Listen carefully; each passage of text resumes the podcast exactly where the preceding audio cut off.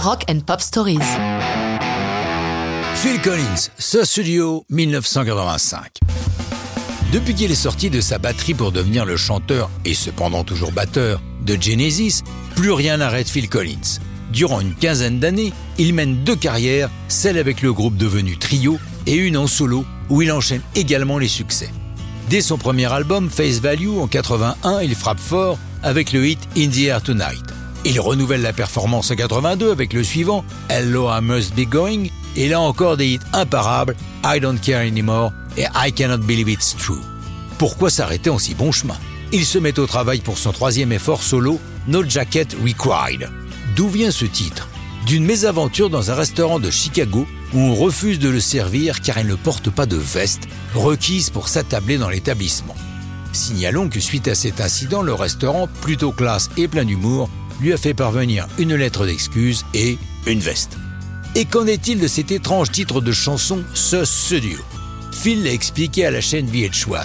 C'est typique des paroles improvisées. Parfois ce qui vous vient est sans problème et vous pouvez avancer. Par contre, autrefois c'est plus problématique, car ce que vous avez trouvé qui sonne si bien ne veut strictement rien dire. Pour cette chanson, je n'utilisais pas de vraies batteries mais des machines. C'est David Frank qui les programmait, un Oberheim DMX et un Mini Moog. J'adore les sons que David trouve.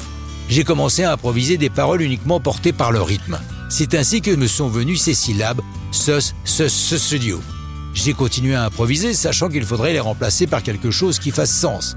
Mais quand j'y suis revenu, j'ai cherché longuement, mais impossible de trouver quelque chose qui matche aussi bien que ce ce ce studio, que j'ai donc conservé.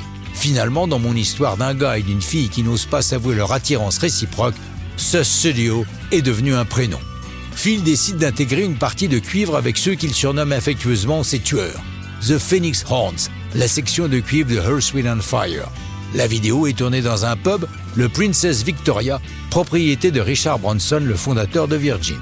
À sa sortie le 9 février 85, les critiques ne manquent pas d'attaquer Collins sur la ressemblance entre ce studio et le 1999 de Prince, influence assumée par l'artiste, grand fan du maître de Minneapolis.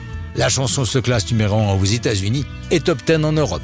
Quant à l'album, No Jacket Required, c'est son plus grand succès commercial avec 25 millions de disques écoulés. Mais ça, c'est une autre histoire de rock'n'roll.